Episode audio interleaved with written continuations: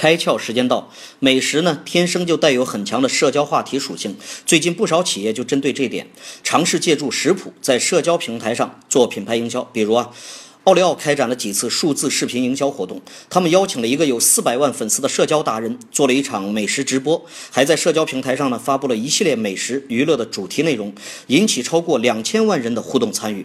而桂格燕麦呢，宣布十月份每天都会通过社交平台发布食谱。网友们看到这些食谱后，开始互动分享自己的食谱。最后，你猜怎么着？有超过一百零六万的人群参与了这次互动。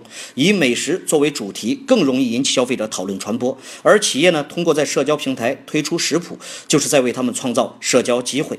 现在跟过去不同，企业提供的产品或服务具备了社交属性，为消费者提供社交场景，必定更容易引起消费者的关注和参与。今天你开窍了吗？更多节目，请扫描封面二维码，关注公众号“开窍”，和更多小伙伴一起来听故事、开脑洞。